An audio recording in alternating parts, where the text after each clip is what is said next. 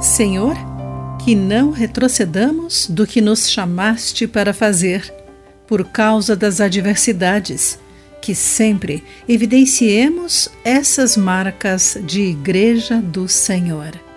Olá, querido amigo do Pão Diário, muito bem-vindo à nossa mensagem de esperança e encorajamento do dia. Hoje vou ler o texto de Juarez Marcondes Filho com o título Marcas da Igreja. A igreja nasceu em meio a perseguições e sua história mostra os embates que ela sofreu.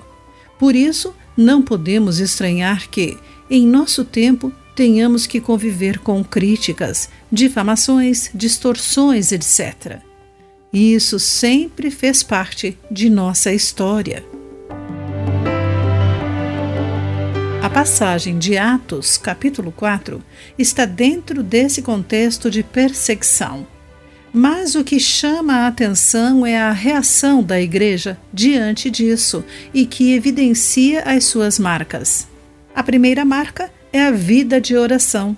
Levantaram juntos a voz e oraram a Deus, conforme Atos 4, versículo 24. A oração sempre será característica da Igreja verdadeira. A segunda é a plenitude do Espírito. Todos ficaram cheios do Espírito Santo. Atos capítulo 4, versículo 31. Quando cremos no Evangelho, o Espírito vem habitar em nosso coração e ele vai plenificando o nosso pensamento, falar, relacionamentos, ações e projetos. Tudo o nosso ser é envolto pela plenitude do Espírito. A terceira marca é a evangelização. No contexto da perseguição, aquela igreja poderia recolher-se, mas faz o contrário. Ora a Deus por coragem para pregar.